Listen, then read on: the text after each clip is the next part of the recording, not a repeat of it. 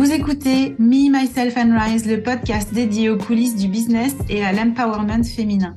Je te parle ici sans tabou de la face cachée du business, celle que tu ne vois pas forcément sur les réseaux sociaux, mais aussi de comment générer de l'argent grâce à ton expertise. Personal branding, marketing digital, mindset, réseaux sociaux et développement personnel. Ici, chaque semaine, j'aborde tous les aspects d'un business au féminin qui réussit dans le fun, le peps et la simplicité. Je m'appelle Betty Rai, je suis maman de trois enfants et j'ai fait le choix de monter mon entreprise après une carrière confortable mais qui n'avait pas de sens.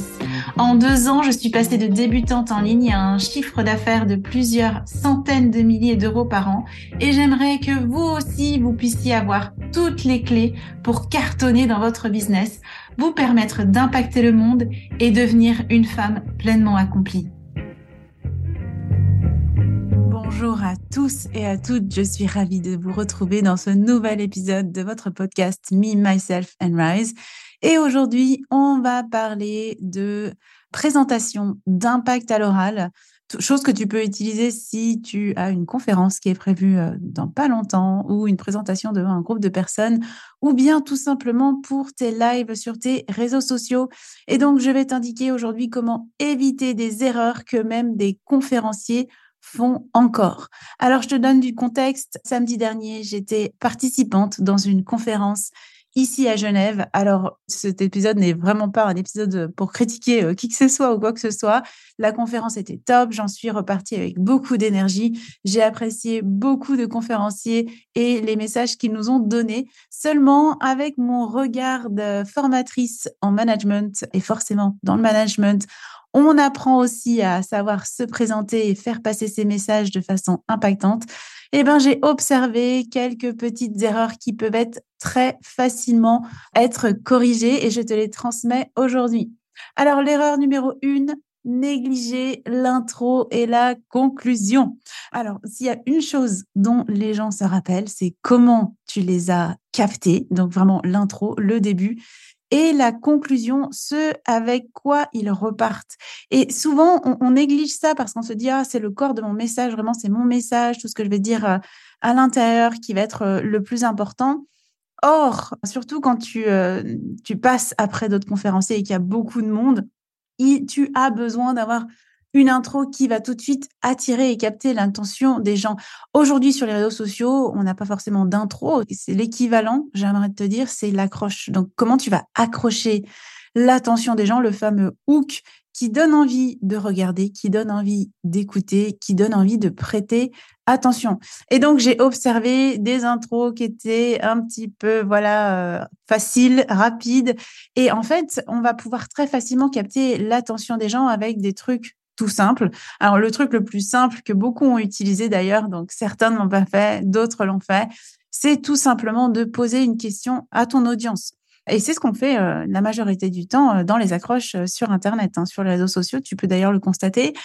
Pourquoi c'est important de poser une question? Ben, Tout de suite, notre cerveau va se dire, ah, je dois être attentif, même si c'est une question rhétorique, même si c'est une question qui passe sur un poste. Tout de suite, notre attention est piquée parce que peut-être on va devoir répondre, même si on sait que sur les réseaux sociaux, on n'est pas celle qui va être interrogée et qui va devoir répondre. Ça crée quelque chose en nous qui, hop, tout de suite, on est là et on est en plein dedans et avec le conférencier ou la personne qui fait le live, par exemple. Donc, pose une question dans ton intro. C'est vraiment la façon la plus simple d'avoir une intro euh, qui fonctionne. Autrement, c'est de créer le surprise, l'étonnement. On peut commencer avec une histoire, on peut commencer avec de l'humour. Ça, ça fonctionne aussi. C'est vraiment pour embarquer les gens avec toi. Et puis, sur la conclusion, la pire des conclusions qu'on pourrait avoir, alors je ne l'ai pas observé euh, dans la conférence, mais c'est terminer tout simplement notre speech avec un voilà, voilà, voilà, voilà, un petit peu en sautillant d'un pied à l'autre on peut très bien euh, l'observer euh, dans un des, euh, des speeches que tu as dans Astérix et Cléopâtre. Je sais pas si tu te rappelles, Gérard Darmon fait un speech à un moment donné et du coup, il applique exactement les, deux choses que je viens de, mentionner. C'est-à-dire qu'au début, il pose une question sommes-nous à la merci de César Et c'est pas exactement les mots qu'il utilise, mais grosso modo, il pose une question qui est un petit peu dans ce dans ce jeu-là. Et sa conclusion, après avoir embarqué toute la foule, tout le monde est là, ouais, il dit, bah voilà, et il s'arrête là. Donc, une conclusion qui fonctionne, c'est une conclusion, on va appeler à l'action notre audience d'une façon ou d'une autre. Si tu devais retenir une seule chose aujourd'hui, si tu as des questions, surtout, tu n'hésites pas. Je vais t'inviter à aller voir le lien dans ma bio ou à commenter sous cette vidéo, etc. Donc, on va inviter les gens à faire une petite action après avoir euh, passé notre message. Et ça, ça va permettre euh, finalement de pouvoir ancrer euh, dans la réalité potentiellement tout ce qui a été dit. Si j'ai des questions, bah, je vais te les poser, etc. Puis en fait, on sait quoi faire après avoir écouté. Ça nous donne une direction, nous, l'audience. Et on se sent sécurisé à chaque fois qu'on nous donne du cadre d'une façon ou d'une autre. On se sent sécurisé et on sait avec quoi on va repartir. Donc, le premier erreur, comme je disais, négliger l'intro et la conclusion. La deuxième erreur, pour moi, c'est un storytelling éclaté. Éclaté dans le sens où il n'a pas l'effet que tu escomptes, c'est-à-dire storytelling, les histoires, nous on adore ça, hein, les êtres humains. Dès que tu nous racontes une histoire, on va être hyper attentive, on veut connaître la suite, puis on est là avec toi. Il y a des émotions qui se créent, il y a peut-être de la peur, il y a peut-être de la frustration, de la colère qu'on ressent quand on regarde ou qu'on lit les histoires. Parfois il y a de la tristesse, hein, on est ému, on est en pleine empathie, etc. On a cette capacité, nous les êtres humains, à vraiment s'identifier à une histoire. Et un storytelling éclaté, c'est un storytelling qui va trop vite, en fait. C'est un storytelling qui n'ose pas aller dans les détails, qui n'ose pas donner une anecdote précise, un moment, qui n'ose pas décrire ce qui se passe. Puis du coup, on n'arrive pas, on a plus de mal à se projeter dans la situation, dans l'histoire qu'on est en train de nous raconter. Et il n'y a aucune émotion qui passe. Or, si tu veux devenir mémorable, si tu veux avoir de l'impact à l'oral, crée des émotions parce que les émotions sont associées ou créent en nous des souvenirs. Et c'est ce qu'on veut. On veut que les gens se rappellent de ce qu'on a dit, on veut que les gens se rappellent de nous d'une façon ou d'une autre, euh, soit pour l'apprentissage qu'on est en train de partager, soit dans le cadre, par exemple, dans la construction d'une marque.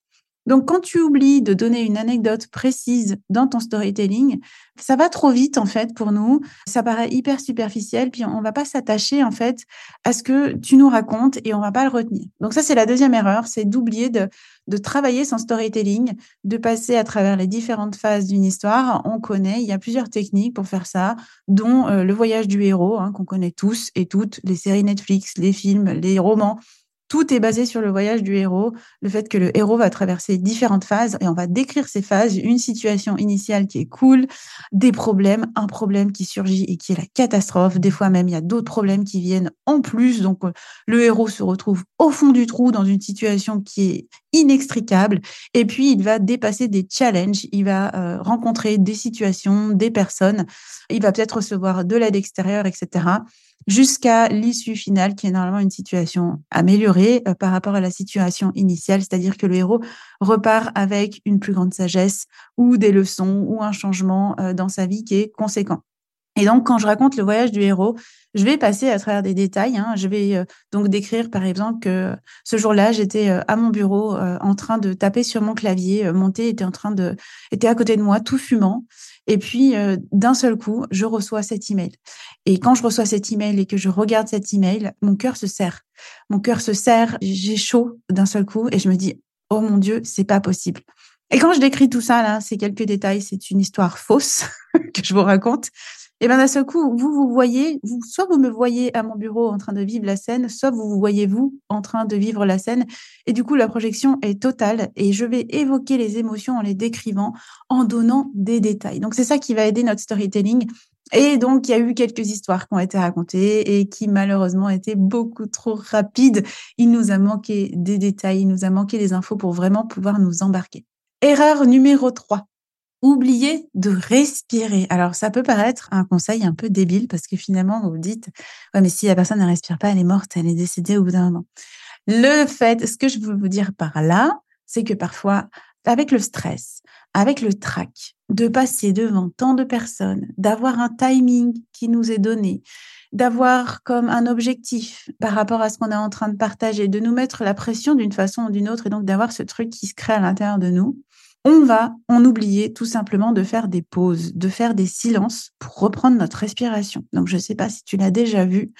Euh, je vais t'inviter peut-être à l'observer les prochaines fois que tu entends quelqu'un, que tu vois quelqu'un en conférence, sur un live, d'observer sa gestion des pauses et sa gestion des silences. Parce que quand on parle trop vite et qu'on oublie de faire des pauses dans notre discours, on a juste l'impression que tu veux te débarrasser le plus vite possible du truc.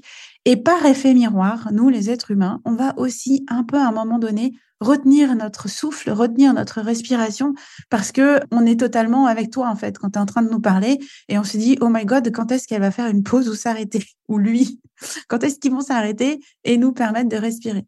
Donc ce truc d'oublier de respirer, il est très très facilement corrigeable, c'est-à-dire dans ton discours, n'oublie pas de ramener des pauses, d'utiliser les pauses en fait et le silence. Je sais à quel point le silence pour nous, il est inconfortable et de traverser ces silences-là. Franchement, si tu respires, ça va durer même pas une seconde, personne va vraiment s'en rendre compte. Seulement, ça va introduire une pause dans ton discours, ce qui va aussi permettre de ramener du relief dans ce que tu es en train de nous partager. Donc, on peut utiliser les pauses à bon escient pour créer justement du suspense, pour créer de l'attente, pour aussi créer un effet dans notre discours, ce qui fait que le discours n'est pas plat, parce que quand on oublie de respirer, c'est souvent que derrière, il n'y a pas de relief dans ce que tu parles et tu parles un petit peu d'une façon monotone et monocorde. Et donc, à un moment donné, ben nous, on décroche quoi. On décroche et on n'écoute pas autant qu'on aurait pu écouter si tu avais créé dramatiquement une pause dans ce que tu es en train de nous partager. Donc ça, c'était l'erreur numéro 3. Voici l'erreur numéro 4. L'erreur numéro 4, alors surtout quand euh, on n'est pas à l'aise, on n'est pas confiant. Voilà, il y a un truc qui se passe à l'intérieur de nous, on n'est pas, voilà, on n'est pas à 100% euh, bien avec cette future présentation euh, qu'on va faire. On va se dire, oh, tu sais quoi, je vais me préparer, puis en fait, je vais apprendre par cœur. Hein et ça, c'est une technique qui fonctionne très bien si tu fais du théâtre, que tu as appris par cœur et que tu as intégré dans le fait que tu as du par cœur qu'il va y avoir quelques potentielles improvisations. Parce que c'est comme ça que ça se passe potentiellement au théâtre. Moi, j'ai fait du théâtre. Effectivement, tu vas apprendre tout ton texte. Et puis parfois, bah, il va se passer des choses qui étaient peut-être pas prévues sur scène. Et en fait, on va ajuster et on va être en réaction pour que le show must go on. Donc, que le show must go on et que ben, on est sur la continuité de ce qui était en train de se passer et du coup, ben, on va ramener, euh, si on était en train de vouloir ramener de l'humour dans ce qu'on faisait, ben, on va peut-être réagir, interagir avec notre public, par exemple, ou on va réagir sur quelque chose qui se passe sur scène, puis on va ramener une dose d'humour supplémentaire. Ou alors, on va juste adapter nos gestes, nos mouvements, le moment où on parle euh, par rapport aux autres personnes qui sont sur scène et ce qui s'est passé. Et du coup, le risque du par cœur, le risque de vraiment connaître au bout des doigts tout ce que tu vas faire, c'est de l'avoir répété d'une certaine façon qui va à un moment donné manquer de naturel. Et, c'est quoi l'effet que ça va produire? C'est que tu es en train de régurgiter ce que tu as appris comme un robot. Comme un robot. Donc surtout quand tu es en train de faire une conférence, quand tu es en train de faire un live, on n'a pas envie de faire face à un robot parce que c'est plat. Hein, et puis on a vu à quel point c'est important que notre discours ait du relief et du piquant pour garder l'attention des gens. Et en fait, c'est OK de se planter un peu et c'est OK de faire des pauses. Je ramène le point des pauses pour plus de naturel. Donc, quand je suis en train de présenter, je vais aussi ramener quelque chose en lien avec le langage non verbal, la façon dont je vais m'exprimer, les pauses que je vais inclure, les silences, peut-être les mouvements que je vais faire. Je pense que je vais aller à droite, à gauche, etc. Et parfois, quand on veut trop travailler ce truc-là, et eh ben d'un seul coup, qui on est nous dans notre énergie, dans notre personnalité, dans la façon dont on se comporte tous les jours va s'effacer pour prendre un rôle finalement. Donc apprendre, moi je trouve ça hyper chouette et tu vas voir, c'est un des conseils que je vais te donner aujourd'hui, c'est de te préparer. Je pense que se préparer nous aide vraiment à nous sentir à l'aise, à avoir une structure et un cadre. Donc, on sait dans quelle direction on va. Puis d'un seul coup, si on se perd, on peut revenir à cette structure pour reprendre la suite. Maintenant, préparer nous aide aussi à être dans le flot. Donc, c'est-à-dire que je peux apprendre par cœur jusqu'au point où je vais me mettre à m'amuser, à improviser à bouger une chose, à le faire différemment, à voir comment mon public réagit, etc., etc. Donc toi, bien sûr, si tu débutes et tu l'as jamais fait, ben tu vas te dire, euh, ben, la seule façon de le faire, c'est d'apprendre par cœur. Oui et non, la confiance, elle va venir avec le temps, cette capacité à pouvoir naviguer, improviser, aller à droite, aller à gauche, puis revenir là où on voulait en venir. Et ça fonctionne très très bien parce que du coup, on est pleinement nous-mêmes, on est en réaction de ce qui se passe.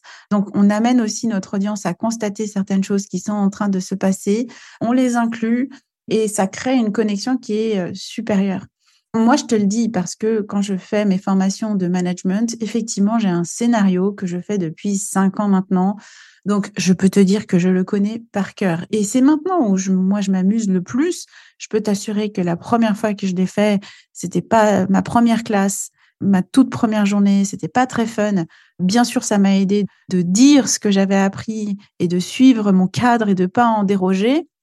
Et je peux te dire qu'en termes d'ambiance et d'expérience avec mes participants, ça n'a rien à voir avec aujourd'hui où bien sûr j'ai le cadre, bien sûr je le suis, et je rajoute des anecdotes, et je suis en réaction de ce qui s'est passé dans la salle, et je rajoute une couche, et je peux ramener une blague, etc. Et du coup, on est beaucoup plus cool. Moi, j'ai beaucoup plus de fun, et mon audience est beaucoup plus embarquée par ce que je raconte. L'erreur numéro 5. Alors là, c'est une erreur qui, euh, qui est difficile hein, à éviter et qui est hyper délicate et qui nous demande en fait d'avoir beaucoup euh, d'intelligence émotionnelle. C'est de faire attention de ne pas mixer des émotions qui ne sont pas appropriées au moment pile où on les raconte. Quand je t'ai dit que c'était un point délicat, c'est un point délicat. C'est-à-dire qu'on a eu un conférencier qui nous a raconté une histoire qui avait plutôt une trame dramatique. Donc c'était quelque chose qu'il avait vécu, il était très bien parti sur le voyage du héros, il s'est passé ça, j'ai reçu cette info et d'un seul coup, c'était la catastrophe. Seulement, il a voulu ramener une touche d'humour et il l'a pas fait au bon. Alors ça peut peut-être être une question de timing, il ne l'a pas fait au bon timing parce que nous, on était portés par une émotion plutôt. Euh, c'était plutôt profond hein, comme type d'émotion. On était embarqué peut-être dans la difficulté, voilà, qu'il était en train de vivre. Et donc, c'était lourd. C'était triste, c'était lourd, c'était compliqué, tout ça. Et il a voulu ramener de l'humour qui aurait pu très bien fonctionner parce que c'est OK de ramener de la légèreté quand on est en train de présenter avec impact. Seulement, il l'a fait trop vite, trop tôt. Donc, nous, on était un peu dans ce truc un peu intense et d'un seul coup, il a fait une blague qui, en plus, attention, l'humour n'est pas universel. Donc, on doit très bien connaître son audience pour savoir si on peut utiliser ce type d'humour ou pas. Et alors, malheureusement, c'était. Euh, je me suis retournée un peu vers ma copine. On s'est regardé les deux. On a dit, c'est pas drôle du tout. Là, c'est carrément pas bien, pas bien le moment de le dire. Donc, je sais plus, c'était une histoire de, je sais plus, euh, il aurait dû mettre une capote, un truc comme ça, et qui peut, je pense, être très, très drôle dans le contexte qu'il a pu nous partager. Seulement, c'était pas au bon moment. C'était amené à un moment où nous, on était plutôt euh, dans l'intensité de la situation qu'il a vécue, et dans ce coup, euh, il nous a dit ça. Donc attention, l'humour, c'est des choses qui ne, voilà, les blagues ne sont pas universelles, elles ne fonctionnent pas forcément avec tout le monde. Donc en l'occurrence, ça, ça n'a pas fonctionné avec euh, avec nous deux étant maman. On n'a pas trop compris sa blague, on n'a pas trop compris euh, euh, pourquoi il se positionnait comme ça à ce moment-là. Attention au timing, de respecter des temps forts. En fait, j'ai envie de te dire quand tu es dans ta présentation, il y a des moments pour être sérieux et il y a des moments pour être léger. Sauf bien sûr si depuis le début tu es parti dans l'humour, bah du coup n'hésite pas à bah, en rajouter des couches, c'est ok, et n'hésite pas à ramener aussi de temps en temps plus de profondeur et de sérieux. Ça ramène du relief encore une fois. Donc attention à qui je le fais ou avec qui je le fais. Donc je connais mon audience, je fais attention au timing et je peux apprendre aussi à voir, ok, est-ce que ça c'est quelque chose qui est un humour qui universel quelque part entre guillemets Est-ce que ça peut s'appliquer dans ce cadre-là? Ou est-ce que c'est une blague que je réserve peut-être quand je suis avec mes potes et puis c'est OK hein? Donc on peut rire de tout, pas avec tout le monde. C'est le seul problème. Donc ça, c'était l'erreur numéro 5. L'erreur numéro 6, c'est le body language qui n'est pas synchronisé. C'est-à-dire que on va avoir un speech parce qu'on l'a répété, parce qu'on a appris par cœur, parce qu'on a amené aussi un peu d'impro dans notre speech, dans nos façons de parler, quelque chose qui est hyper naturel. Et puis là, on voit que le corps ne suit pas. On voit des bras croisés, on voit que oh ben, on ne sait pas quoi faire de nos bras. Et moi, je le dis souvent à mes participants, hein, tu sais pas quoi faire de tes bras, ben, soit tu les coupes, soit tu parles avec tes mains, c'est le plus naturel c'est le moins compliqué. Bien sûr, il y a d'autres techniques que je montre parfois à mes, managers et à mes participants ou à mes leaders. C'est la technique du diamant. Hein. C'est comment tu positionnes tes mains. Euh, on va éviter de mettre les mains dans les poches. On va éviter euh, de jouer avec un petit stylo, euh, même si bah, on aime bien avoir un petit stylo doudou. Pour, bah, ça fait du bien d'avoir un doudou parce qu'on se sent tellement seul quand on présente, qu'on est sur scène ou qu'on est devant plein de monde. On pose le doudou parce que ça va amener en fait les gens à porter leur attention sur notre stylo doudou. Donc, quand on ne sait pas quoi faire de nos bras, revenez dans quelque chose de naturel. Utilisez vos mains comme vous le faites dans la vie de tous les jours. Ça vous rend d'autant plus sympathique parce que l'être humain aime regarder un autre être humain, être humain qui utilise ses mains. C'est la réalité. Je l'ai lu sur je ne sais plus quelle étude. Ça aide beaucoup à faire passer notre langage non verbal et ça va ramener du naturel dans ce que tu es en train de nous dire. Donc, c'est vraiment dommage en plus d'avoir, enfin, d'être bien dans tout ce que tu racontes et qu'il y ait une désynchronisation qui est comme un truc dans ton langage non verbal qui nous dit ah quand même elle n'est pas à l'aise, il y a un truc qui va pas. Et du coup nous on va focaliser cette attention là-dessus, mais peut-être même on va être en empathie avec toi et on va mal se sentir pour toi. C'est comme on va ressentir ton trac, ton angoisse, ton stress. On n'a pas envie que notre audience ressente ça. Donc typiquement, on avait une des participantes euh, dont je me rappelle qui positionnait, euh, je ne sais pas pourquoi, euh, sa main sur son cœur pendant toute la durée de sa présentation. Alors oui et non, donc peut-être c'était quelque chose qui pour elle était naturel. Maintenant, je ne comprenais pas pourquoi elle, posait cette main sur son cœur tout le long. On peut le faire, par exemple, quand on dit, bah voilà, je sais pas, je vais te donner un exemple. Oh là là, mais là, ça m'a touché dans mon cœur de maman. Et puis là, je vais amener ma main sur mon cœur. Bah, ça fait du sens. Là, on est totalement en cohérence.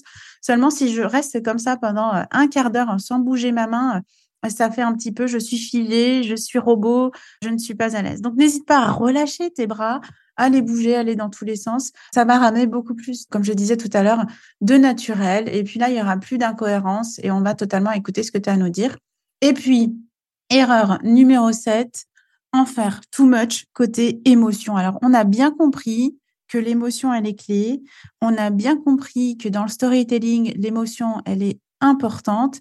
Et ça revient peut-être au point que je disais tout à l'heure, quand tu apprends par cœur et que tu en fais too much côté émotion, c'est un peu à l'américaine là, où euh, oh it's amazing, tu vois, tu rajoutes des tonnes. Et puis quand on rajoute des tonnes comme ça, ben du coup, pour nous, tu es en train de nous raconter des histoires, des bobards.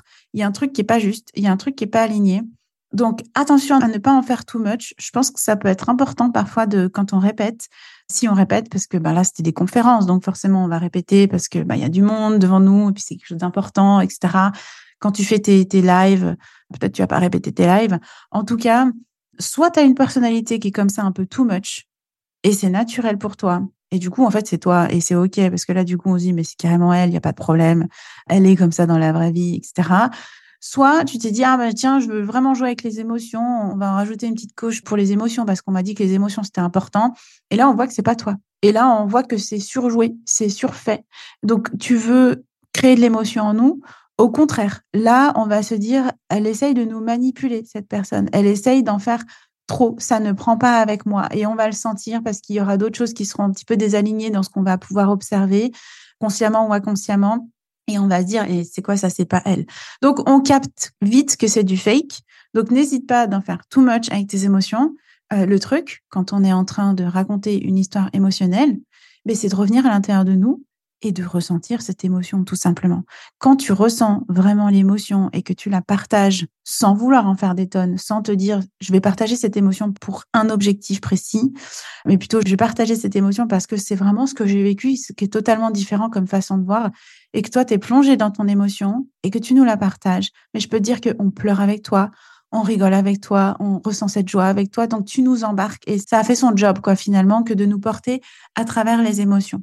Donc, attention de ne pas en faire too much euh, parce que ça va se ressentir. Et je sais que, voilà, quand on prépare un TEDx, quand on prépare une conférence, on a des injonctions, il y a, des gens qui nous coachent, il y a plein de trucs qui vont se passer. Il faut absolument que je, fasse passer cette émotion. Seulement, d'y aller comme un gros bourrin en forçant le game, ça va pas atteindre l'objectif que toi, tu voudrais atteindre. Donc, si je veux résumer les clés de l'impact à l'oral pour vraiment réussir à embarquer ton audience, à capter leur attention, à retenir leur attention, à faire en sorte qu'on se rappelle de toi après coup, bah, ça va être de préparer, je l'ai déjà dit, de se sentir prête. Et chacun d'entre nous a ses techniques de préparation, a besoin de plus ou moins de préparation. Si tu débutes, c'est OK de passer du temps sur la préparation parce que le naturel vient de plus en plus avec la pratique, en fait. Donc, plus tu vas expérimenter, essayer, tester, et plus ta préparation sera légère et adaptée à la préparation dont tu as besoin.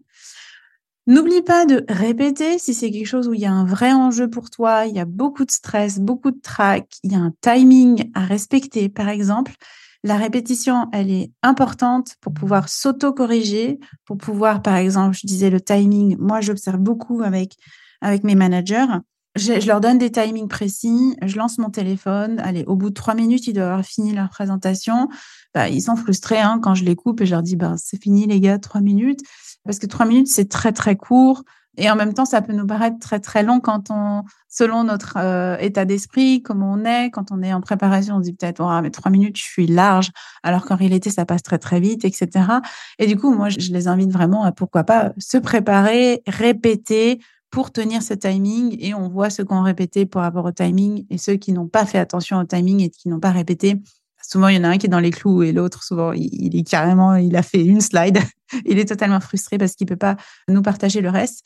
Et puis, bien sûr, ben, cette question de naturel dont j'ai parlé, elle est clé parce que on n'est pas là pour voir des clones, on n'est pas là pour voir des robots, on est là pour voir vraiment toi, ce que tu as à nous transmettre de ta façon. Donc, n'hésite pas à revenir à cet essentiel qui est d'être soi-même dans tes présentations d'être naturel. Tu parles fort, c'est OK de parler fort. Tu parles avec tes mains, c'est OK de parler avec les mains. Tout est OK en fait. Il n'y a pas de souci. Il y a des petites choses que tu peux auto-corriger au fur et à mesure. Maintenant, tu auras beaucoup plus d'impact en étant toi-même un peu, euh, voilà, un pas parfait, hein, j'ai envie de te dire, que d'essayer euh, d'être totalement parfaite et de ressembler à un robot. Bah, je te souhaite en tout cas de faire des présentations de ouf et de pouvoir avoir de l'impact à l'oral avec ton audience, de prendre ces conseils avec toi pour la prochaine fois. J'espère que cet épisode t'a plu. Si c'est le cas, n'hésite pas à me faire un petit MP, à partager plus loin avec tes copains, tes copines pour qu'ils puissent aussi, eux, augmenter euh, leur impact à l'oral et à laisser, pourquoi pas, une petite note ou un commentaire sur ta plateforme d'écoute préférée. Je te dis à bientôt dans un prochain épisode. Ciao, ciao Merci pour ton écoute. J'espère que cet épisode t'a plu. Si tu te sens prête à passer à ton prochain niveau dans ton business, que tu souhaites changer de posture, que tu veux prendre ou reprendre confiance en toi et ta valeur, si tu es prête à endosser l'identité de la femme qui est totalement inarrêtable, alors viens découvrir les différents accompagnements et programmes que je propose. Tu retrouveras les liens en note de ce podcast. Et si ce podcast te plaît ou t'a plu et que tu souhaites le soutenir, merci de t'abonner à la chaîne, de laisser une évaluation, de laisser un commentaire et de le partager. Et pour te remercier, je sélectionnerai chaque semaine un commentaire ou une question pour y répondre. Et n'oublie pas, tu es puissante, tu es capable d'attirer tout ce que tu veux, que ce soit l'argent, que ce soit le succès, le bonheur, l'amour, en abattement cils parce que tu peux tout être, tu peux tout faire et tu peux tout avoir. C'était Betty Rise pour Me, Myself and Rise.